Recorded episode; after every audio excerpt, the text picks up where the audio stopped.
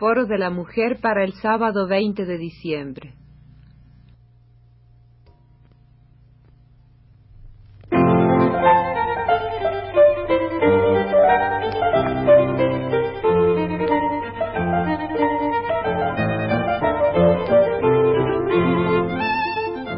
Foro de la Mujer.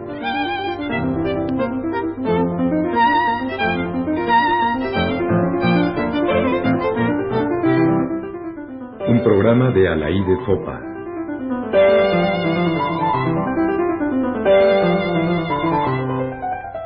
Otra vez Navidad.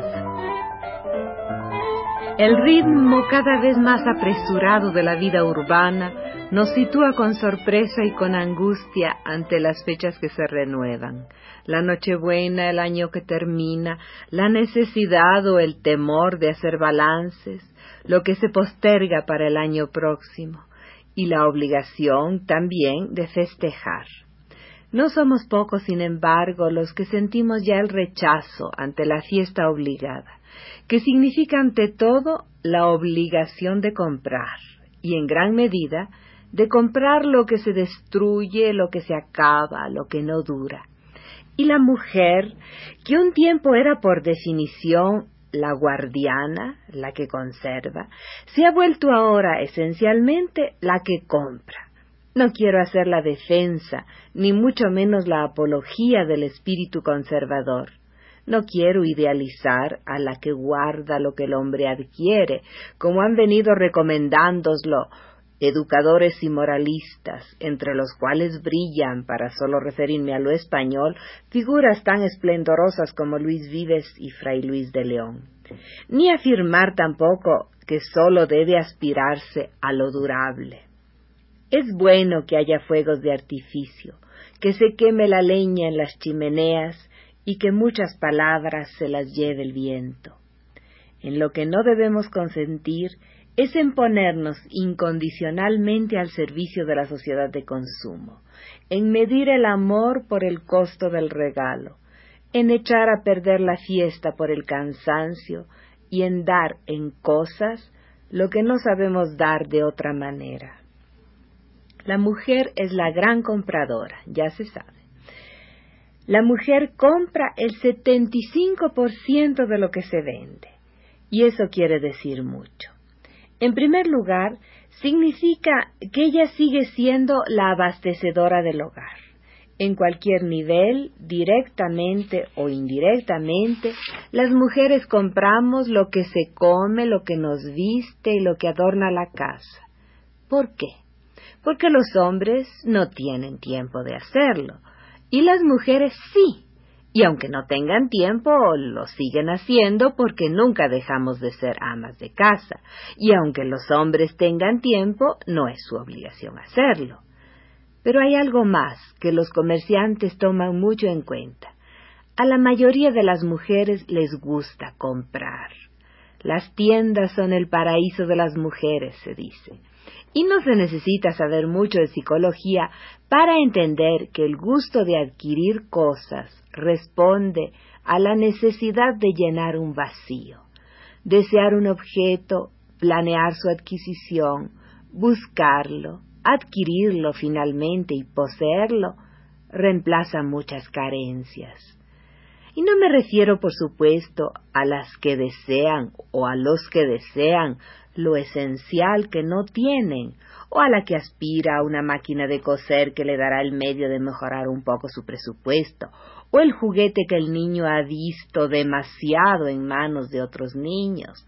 Bueno, con este tipo de argumentos se cae en el más fácil sentimentalismo y en la sensiblería. Pero la verdad es que, y lamento amargarles las compras navideñas, la verdad es que hay muchísima gente, muchísimas mujeres en este mundo que de veras no pueden comprar nada este tiempo de compras nos da la evidencia del absurdo en que vivimos. Unos necesitan mucho y no pueden comprar nada. Otros no necesitan nada y se atormentan pensando en lo que podrían comprar. Bueno, ahí está la respuesta. Las múltiples respuestas a través de la televisión, la prensa, la radio. El perfume más sutil, la porcelana, el cristal, las flores, para quien todo tiene. Los utensilios domésticos, la ropa, la buena comida, para quien desea vivir un poco mejor. Me acuerdo en este momento de un precioso cuento de Maupassant que les voy a contar de memoria. Eh, pido perdón pues por las inexactitudes y pido perdón también porque les dejará un sabor dulce amargo.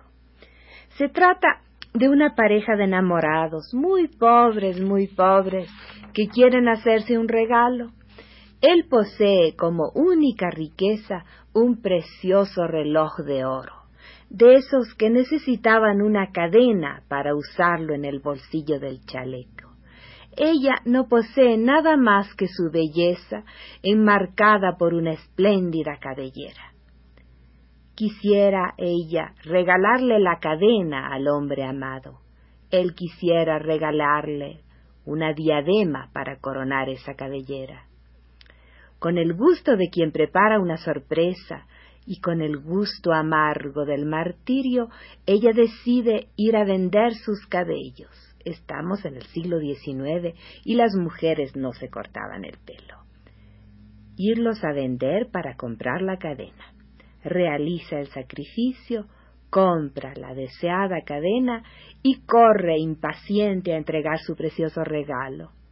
Pero el joven enamorado mira tristemente la cadena de oro, pues acaba de vender su reloj para comprarle a la amada la diadema. Rica compensación sería colocarla sobre su abultado peinado, pero muy poco queda de la espléndida cabellera. No quiero sacar moraleja alguna. Maupassant pretendía ser un naturalista impasible que sólo cuenta lo que sucede sin comentario alguno, pero era bastante amargo. Bueno, las cosas no salen siempre así, y los regalos no suelen ser tan dramáticos tampoco llegan a revelar por lo demás la medida del amor. Pueden ser también una sustitución del amor o una compensación más o menos costoso. Pero tampoco piensen, por favor, que el peso del amor equivale al precio del regalo. Temo que estas divagaciones les parezcan muy disonantes a todos los que escuchan todos estos días Feliz Navidad con los muebles tales, feliz Navidad en el restaurante tal, feliz Navidad con un collar de perlas, feliz Navidad con la televisión último modelo, feliz Navidad, feliz Navidad, feliz Navidad, aunque no sean felices si compran muchas cosas.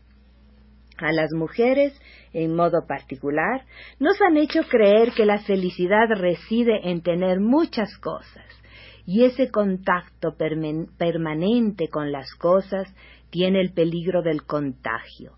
Puede llevar a la cosificación, esa palabra tan significante de los sociólogos y con frecuencia tan aplicable a las mujeres.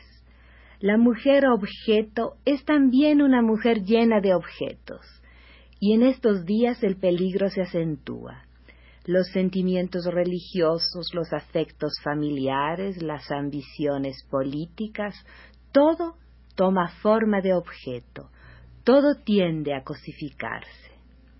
Pero este no es un lenguaje navideño, y al fin también Foro de la Mujer quiere desearles feliz Navidad, aunque no compren muchas cosas y aunque no reciban muchos regalos.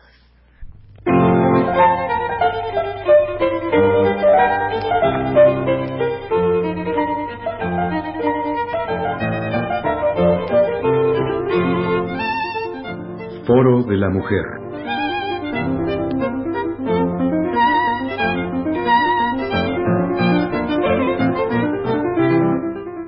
Un programa de Alaí de Fopa.